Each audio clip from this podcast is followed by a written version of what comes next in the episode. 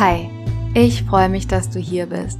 Herzlich willkommen zu einer brandneuen Folge von Feeling Understood, dem Podcast zum Verstanden fühlen und Gefühle verstehen. Mein Name ist Charlie und ich bin angehende Psychologin. Lass uns super gerne, genau wie letztes Mal, direkt damit losstarten, dass wir kurz zusammen in diesem Moment ankommen. Dazu kannst du gerne, wenn du möchtest und es deine Situation zulässt, deine Augen schließen. Und nun atme einmal tief durch die Nase in deinen Bauch ein und durch den Mund wieder aus. Atme durch die Nase in deinen Bauch und lass beim Ausatmen alles los. Nochmal tief einatmen und ausatmen. Je tiefer und intensiver wir einatmen, desto mehr Sauerstoff gelangt über unsere Lunge in unser Blut. Und genauso wichtig ist es auch, dass wir kräftig ausatmen, damit das Kohlendioxid wieder aus unserem Körper raus transportiert werden kann. Lass uns einmal den tiefsten Atemzug des ganzen Tages nehmen. Atme durch die Nase tief in deinen Bauch. Halte für einen Moment und lasse beim Ausatmen alles los. Wie fühlst du dich? Hm. Ich möchte gerne einfach wieder drauf lossprechen und dir erzählen, was bei mir so los ist. Ich freue mich wirklich hier zu sein. Es ist nochmal ein anderes Feeling als beim letzten Mal. Ich bin irgendwie entspannter, auch weil ich gemerkt habe, hey, gar nicht so wild die Sache. Ich habe gemerkt, ich kann das, das wird schon, wir machen es einfach mal, los geht's. also, ich bin noch mal sicherer in meiner Selbstwirksamkeit geworden, habe eine bessere Selbstwirksamkeitsüberzeugung und fühle mich auch noch mal mehr bereit für diese Sache hier. Also, Selbstwirksamkeit ist generell ein Thema, das mich sehr beschäftigt war tatsächlich auch ein Teil meiner letzten Klausur, die ich geschrieben habe, im Kontext von Motivationspsychologie, ist nämlich ein Teil der sozial-kognitiven Theorie von Albert Bandura, einem kanadischen Psychologen. Und es macht einem nochmal wirklich bewusst, wie wichtig das ist im eigenen Leben. Dann ist es auch gar nicht überraschend, dass Selbstwirksamkeit eben so ein zentraler Begriff in der Psychologie ist, aber auch in der Psychotherapie, der Verhaltenstherapie, in, im pädagogischen Bereich, im, im Umgang mit Schülern, die vielleicht ein bisschen eingeschüchtert sind oder Probleme haben beim Lernen, im Sport, im Coaching, auch im Arbeitsumfeld natürlich, Mitarbeitermotivation oder wenn es darum geht, sich selbst neue Verhaltensweisen anzueignen, neue Routinen aufzubauen. Es ist einfach durchweg wichtig und deshalb auch so cool, wenn man sich damit einfach selbst ein bisschen auseinandersetzt und so versteht, ah, okay, das bedeutet das, ich kann das und das tun, was meine Selbstwirksamkeit stärken kann. Manchmal kann es so leicht sein, zumindest als Ansatzpunkt. Natürlich ist es dann auch ein Prozess, eine Entwicklung, aber man ist eben nichts komplett ausgeliefert, sondern man hat immer Stück weit Kontrolle. Und Kontrolle ist eben auch eins unserer allerzentralsten, größten Bedürfnisse als Menschen. Ich möchte jetzt, wie du wahrscheinlich geahnt hast, über Selbstwirksamkeit sprechen in dieser Folge. Und zwar geht's hier ganz grob darum, dass wir daran glauben, dass wir die Fähigkeit besitzen, mit Herausforderungen umzugehen und auch schwierige Situationen zu meistern. Also, dass wir es aus eigener Kraft schaffen, dass wir es können, dass es gut wird, dass wir dem fähig sind. Also mega empowernd, wenn du dir das auch mal so vorstellst. Wie würde sich das anfühlen, dass du so richtig denkst, ich kann das, ich pack das, mein Einsatz zahlt sich aus, ich gehe es an und ich werde da dann die Sache einfach gut meistern können. Ist natürlich ein mega cooles Gefühl und es gibt da einige Punkte, an denen man ansetzen kann, die eben auch Albert Bandura beschreibt, die man ganz konkret machen kann, um die eigene Selbstwirksamkeitsüberzeugung zu stärken. Ja, da möchte ich gerne gleich drauf eingehen und vorher aber noch mal kurz auch Einblicke geben, wie das bei mir ist. Also es gibt einige Bereiche, in denen habe ich schon eine recht ausgeprägte Selbstwirksamkeitsüberzeugung. Die ist zum Beispiel in Bezug auf mein Studium sehr präsent.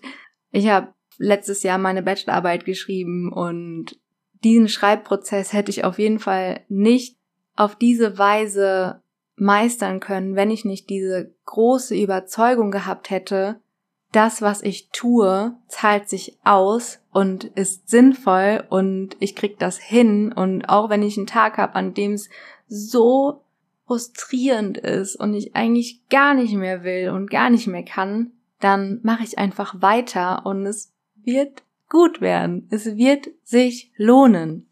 Und ich möchte jetzt kurz einmal an der Stelle noch sagen, ich habe Bereiche in meinem Leben, in denen ich eine sehr ausgeprägte Selbstwirksamkeitsüberzeugung habe und ich habe andere Bereiche in meinem Leben, in denen ich gerade mitten in diesem Lernprozess bin, wo ich wirklich für mich gerade lerne, mir diese Selbstwirksamkeitsüberzeugung anzueignen.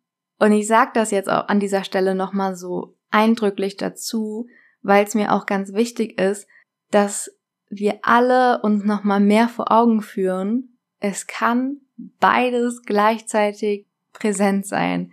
Wir neigen so oft zu diesem Schwarz-Weiß-Denken oder diesem Alles- oder Nichts-Denken, wo man auch in der Psychologie von spricht, das soll jetzt auch gar keine Unterstellung sein, wir machen das nicht alle immer, aber es gibt eben bei vielen Leuten eine Tendenz dazu, etwas schwarz oder weiß zu sehen.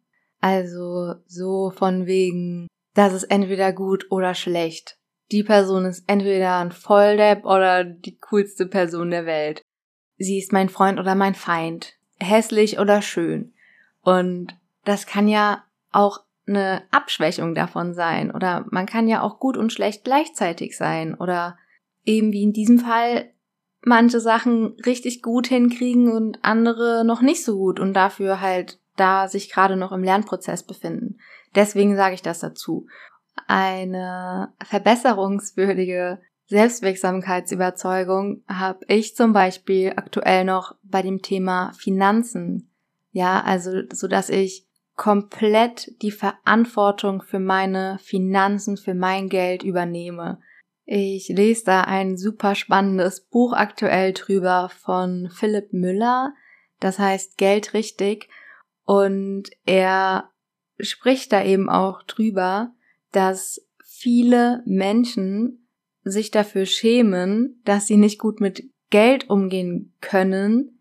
Dabei haben sie es ja nie gelernt. Also Sie haben es in der Schule zum Beispiel nicht beigebracht bekommen, mit Finanzen auf eine intelligente Weise umzugehen, also so eine finanzielle Kompetenz und Intelligenz sich anzueignen. Oft führt das dann zu einem Schamgefühl, weil man eben denkt, ach, was bin ich eigentlich für eine oder für einer, der das nicht kann, ich müsste das doch können und gefühlt kann es jeder um einen herum.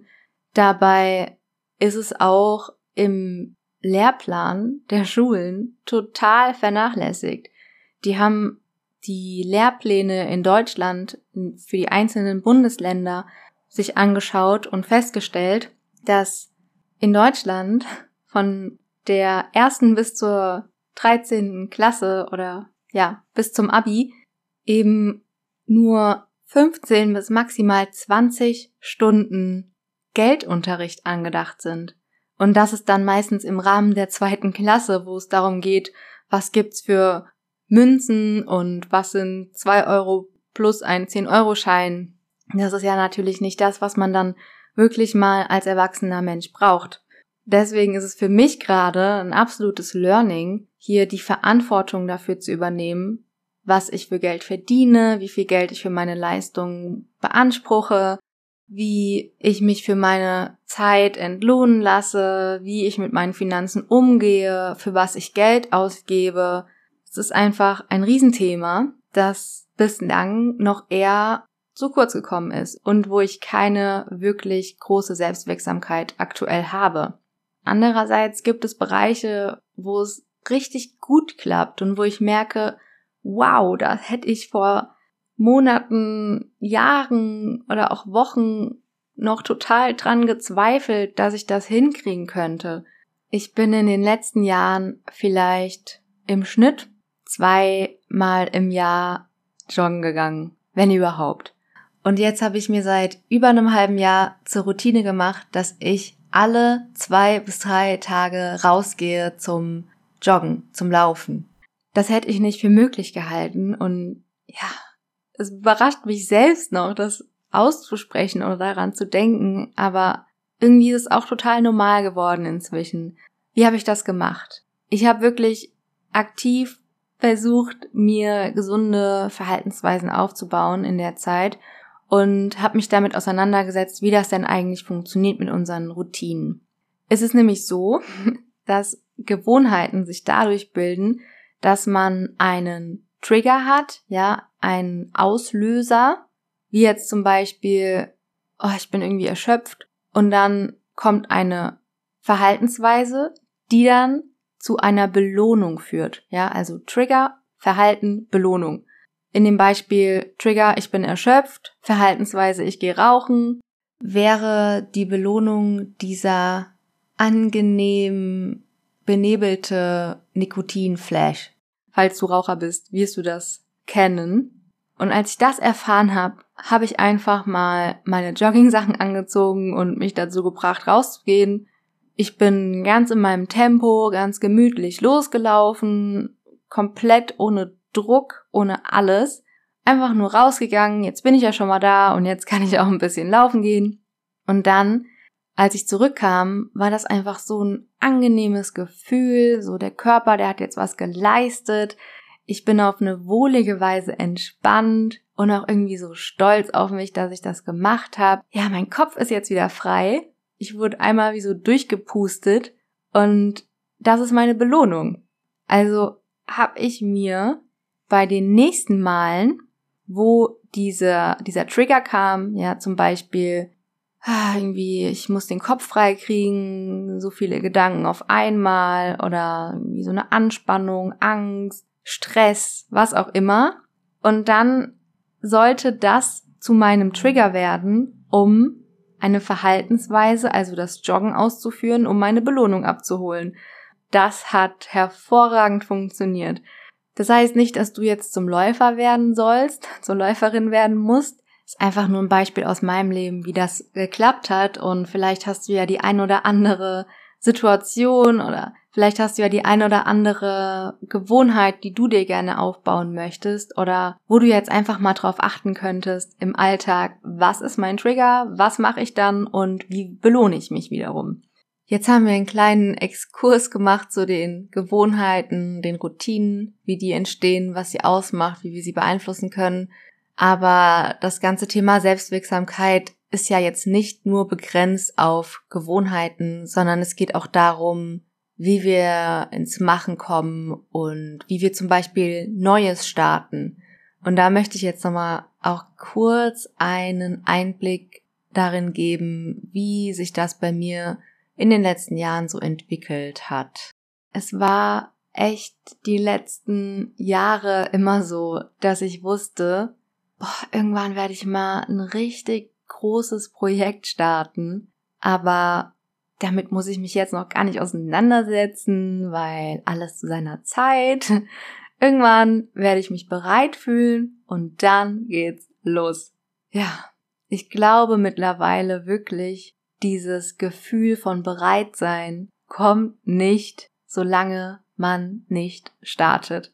Das ist auch so eine weit verbreitete Annahme in der Persönlichkeitsentwicklung und das, was Motivationstrainer einem immer wieder sagen, steht zum Beispiel auch ganz schön geschrieben in dem Buch von Mark Manson, Die subtile Kunst des darauf Scheißens. Er sagt nämlich auch, wir werden nicht inspiriert und fangen dann an etwas zu machen, sondern wir fangen an etwas zu machen und dadurch sind wir inspiriert. Das kann ich so bestätigen. Ich hatte das ganz, ganz stark bei meiner Bachelorarbeit.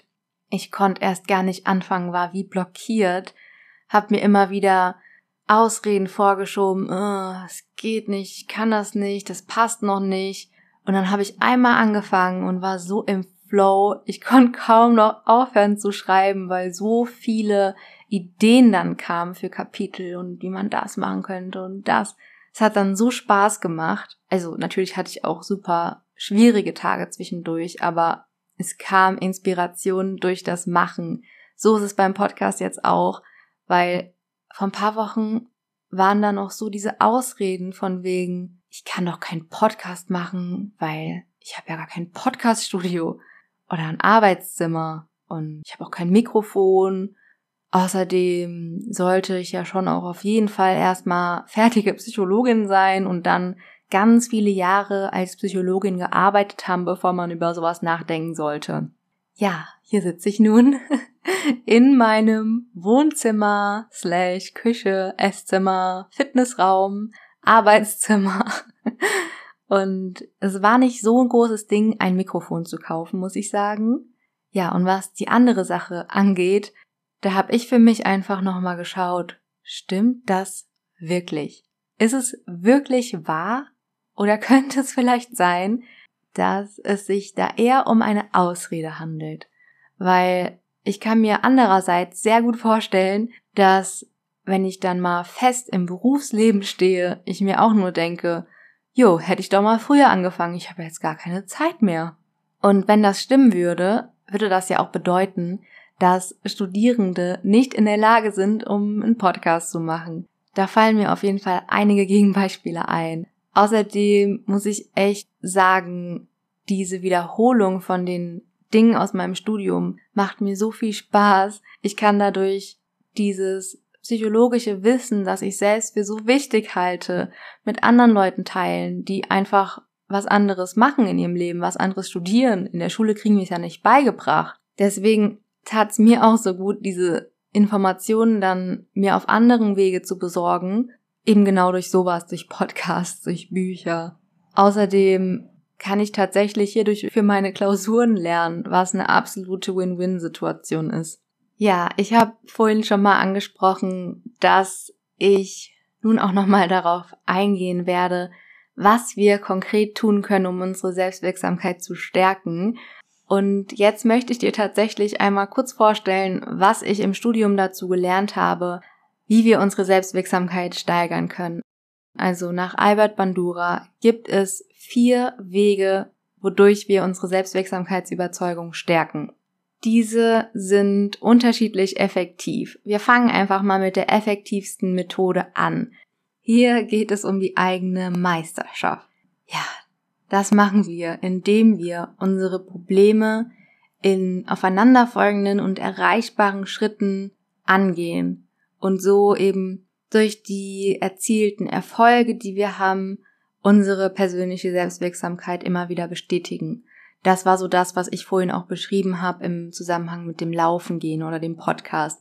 Es ist eben am effektivsten und stellt eine robuste Selbstwirksamkeit her, indem wir Widerstände und Schwierigkeiten durch Beharrlichkeit meistern. Also dieses Beharrlichsein ist dann auch nochmal wichtig, wenn wir immer wieder losgehen, im Joggingbeispiel eben auch wenn es draußen schneit oder Eis liegt, ist kalt, ist mega ungemütlich oder man sich super schlecht fühlt an einem Tag, man es dann trotzdem macht oder die Bachelorarbeit trotzdem schreibt, auch wenn es gerade ein super schwerer Tag ist, man eine Woche lang sich total unmotiviert fühlt oder in Bezug auf das Geldthema, dass man auch wenn da so viel Scham noch dabei ist und es so unbequem ist, man es eben trotzdem macht. Und an der Stelle ist mir auch nochmal so wichtig da zu sagen, setz dich bitte auch nicht unter Druck. Es ist immer gut, das ein bisschen spielerisch anzugehen oder sich auch externe Hilfe zu suchen.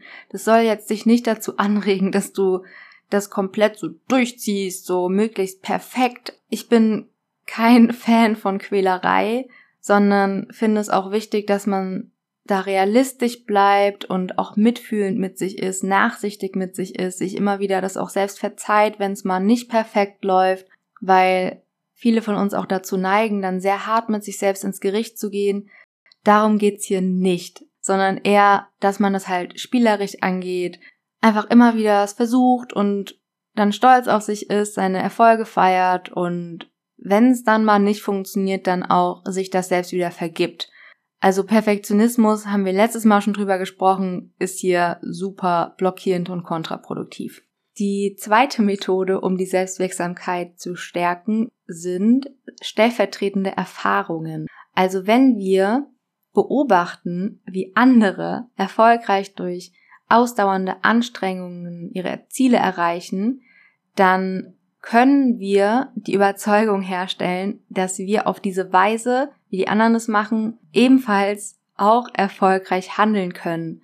Ja, also kompetente soziale Modelle fördern hier die Selbstwirksamkeit und können durchaus auch Wissen und Fertigkeiten übermitteln. Das passiert zum Beispiel, indem wir uns einen Podcast anhören oder ja auch generell einfach Interviews hören von erfolgreichen Menschen, die erzählen, wie sie zu dem gekommen sind, was sie heute machen oder vielleicht hast du in deinem Freundeskreis, in deiner Familie Leute, die aus eigener Kraft tolle Dinge erreichen und du merkst, das gibt dir so einen gewissen Push. Hier hast du die Bestätigung auch aus psychologischer Sicht macht es einen Unterschied und kann dich mit motivieren. Der dritte Punkt ist die soziale Einflussnahme. Hier sind wir dann bei Trainern oder Coaches, wie jetzt zum Beispiel beim Fußball, dass jemand immer neben dran steht und einem motivierende Dinge zuruft. Weiter so, machst du super. ein Personal Trainer oder ja, im besten Fall auch ein Lehrer, der einen dazu anspornt oder ein Elter, Elternteil, das einen dazu anspornt, dass man weitermacht und Nochmal eine wirksamere Form der sozialen Einflussnahme ist jedoch, wenn andere Menschen Aktivitäten für jemanden arrangieren, damit die Person sich als erfolgreich erfahren kann, beziehungsweise auch als selbstwirksam erfahren kann. Das ist nicht immer ganz so leicht, weil viele Leute das auch gar nicht wollen. Ja, da könnte man jetzt diesen Spruch sagen, man muss manche Leute zu ihrem Glück zwingen. Ich denke jetzt an sowas wie, man arrangiert ein Date für eine Person oder ein Vorstellungsgespräch. Man meldet sie zu irgendeinem Turnier an, zu einem sportlichen Wettkampf. Es kann auch nach hinten losgehen. Und da muss man wirklich für sich auch abtasten, ob die Person das einem übel nehmen würde, wenn man sowas tut. Aber hier würde ich auch sowas mit dazu zählen, wie, dass man Menschen signalisiert im Gespräch, dass das, was sie sagen, einen Unterschied macht. Also ganz banal sowas wie, hey, der Gedankengang gefällt mir, das ist voll nachvollziehbar, danke, dass du mir das sagst, es hat mir gerade nochmal einen guten Impuls gegeben. Sowas. Nicht wundern, jetzt habe ich hier natürlich auf einmal über eine andere Person gesprochen. Das liegt einfach daran, dass es bei diesem Step ja nicht darum geht, dass du etwas konkret tun kannst. Es geht ja um die Einflussnahme von anderen und deswegen habe ich einmal sozusagen die Perspektive geswitcht und du kannst das natürlich auch dann einfach für dich reflektieren. Würdest du wollen, dass jemand auf diese Weise Einfluss nehmen kann auf dich, um dir zu helfen, um deine Selbstwirksamkeit zu stärken. Würdest du das zulassen? Wenn nein, woran liegt das? Wenn ja, dann kannst du ja zum Beispiel auch darüber nachdenken, da auf externe Hilfe zurückzugreifen, dir einen Coach zu suchen, einen Therapeuten, einen Berater. Ja, was gibt es noch? Es gibt noch eine vierte Methode, wie wir unsere Selbstwirksamkeit stärken. Und das ist, indem wir unseren physischen und emotionalen Status verbessern. Ja, also durch Sport oder Selbstreflexion, Meditation, Gespräche mit anderen und aber auch, indem wir Falschinterpretationen von körperlichen Erscheinungen korrigieren. Zum Beispiel, dass wir Müdigkeit und Schmerzen bei körperlichen Aktivitäten nicht einer physischen Leistungsunfähigkeit zuschreiben, sondern eher verstehen, dass es zum Beispiel daran liegt, dass wir zu wenig schlafen oder dass wir Anspannungen und Ängste beziehungsweise depressive Verstimmung nicht als ein persönliches Defizit bewerten, sondern einfach verstehen, dass es dazugehört und dass jeder auch mal unangenehme Emotionen verspürt und dass wir damit nicht alleine sind. Das sind so die vier Methoden, wie wir unsere Selbstwirksamkeit stärken. Also nochmal kurz und knapp zusammengefasst. Ich werde das aber auch in die Show Notes schreiben. Der effektivste Weg zur Steigerung der eigenen Selbstwirksamkeitserwartung ist die eigene Meisterschaft, also dass wir mit Beharrlichkeit Widerstände und Schwierigkeiten meistern. Die zweiteffektivste Methode sind die stellvertretenden Erfahrungen, wenn wir bei anderen beobachten, wie sie mit ausdauernder Anstrengung zu ihrem Erfolg gelangen. Danach der dritteffektivste Weg ist die soziale Einflussnahme, also wenn andere uns entweder motivierende Worte zureden oder eben auch im besten Fall für uns Aktivitäten arrangieren, Erfahrungen ermöglichen, durch die wir uns als selbstwirksam und erfolgreich wahrnehmen können. Und die von den vier genannten Informationsquellen die am wenigsten effektive Maßnahme, die jedoch auch schon einen riesen Unterschied machen kann, ist das Verbessern des physischen und emotionalen Status. Hier gibt's ganz unterschiedliche Ergebnisse von Person zu Person und wie auch schon mal am Anfang kurz gesagt, unsere Selbstwirksamkeitsüberzeugung wirkt sich auf so viele verschiedene Prozesse auf in, aus in unserem Leben, auf motivationale, emotionale, kognitive und auch Entscheidungsprozesse. Es gibt echt da auch ganz viele tolle Studien, die zeigen, was Menschen mit einer hohen Selbstwirksamkeitsüberzeugung denken den Tag über, was sie ausmacht, worauf sie sich fokussieren und das eben auch im Vergleich zu Personen mit einer niedrigen Selbstwirksamkeitsüberzeugung. Nur um jetzt mal hier ein Beispiel zu nennen, Personen mit einer hohen Selbstwirksamkeitsüberzeugung, die wählen bewusst Herausforderungen und visualisieren ihre Erfolgsszenarien. Sie richten ihren Fokus auf ihr Tun und weniger auf sich selbst. Sie setzen sich motivierende Ziele und gehen auch davon aus, dass ihre Anstrengungen dazu führen, dass sie eben diese Ergebnisse dann auch erreichen und ja, sie schreiben auch ihre Misserfolge eher kontrollierbaren Faktoren zu. Also zum Beispiel, dass sie nicht die richtigen Strategien hatten oder die Umstände ungünstig waren, sie sich nicht genug angestrengt haben, aber eben nicht, dass sie selbst nicht imstande sind, das zu tun. Das ist nämlich dann eher das, was Personen mit einer geringen Selbstwirksamkeitserwartung machen.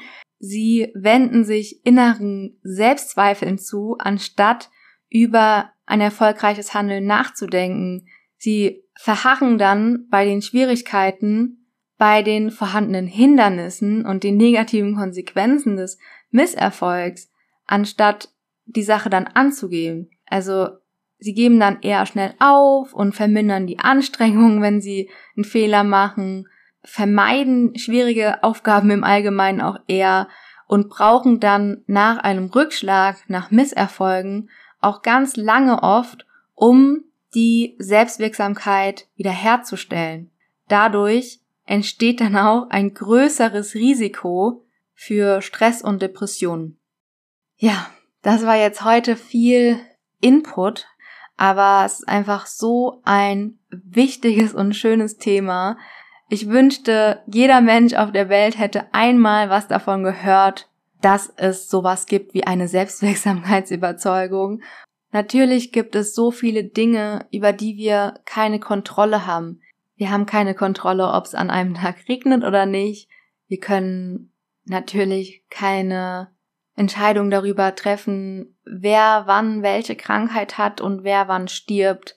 Das liegt außerhalb unserer Kontrolle genauso wenig. Haben wir einen Einfluss darauf, ob Personen uns mögen oder nicht. Also nur in gewisser Weise. Wir können uns auf eine bestimmte Weise verhalten, aber ob die Person das am Ende gut oder schlecht findet oder ja, sympathisch, interessant, inspirierend, langweilig, das liegt nicht in unserer Hand. Ja, und dabei ist Kontrolle natürlich eins unserer größten menschlichen Bedürfnisse. Aber wir haben eben immer nur Kontrolle über uns selbst. Viktor Frankl, einer der bekanntesten Psychologen des letzten Jahrhunderts, der Jude war und zur Zeit des Nationalsozialismus lebte, selbst auch lange im Konzentrationslager war, der sagte oder schrieb auch in seinem Buch, dass zwischen Reiz und Reaktion ein Raum liegt und in diesem Raum haben wir die Wahl zu entscheiden, wie wir reagieren möchten. Also in unserer Reaktion liegt unsere Freiheit. Es ist jetzt nur wörtlich grob wiedergegeben, aber vom Sinn her sagt er das eben. Es ist so viel Wahres da dran.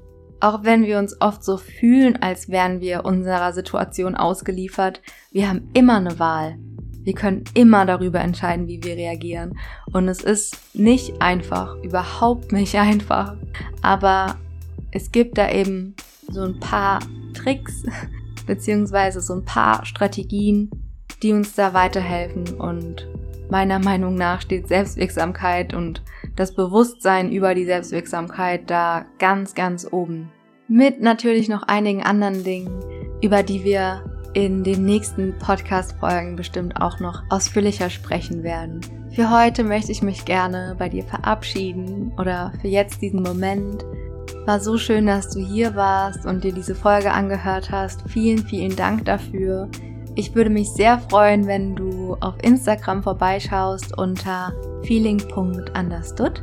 Dort kannst du gerne Anmerkungen dalassen zur Folge. Du kannst mir dein Feedback geben oder auch Fragen stellen und den Podcast auch gerne hier bei iTunes bewerten. Damit würdest du mir einen großen Gefallen tun. Ja, und sonst pass gut auf dich auf. Deine Charlie.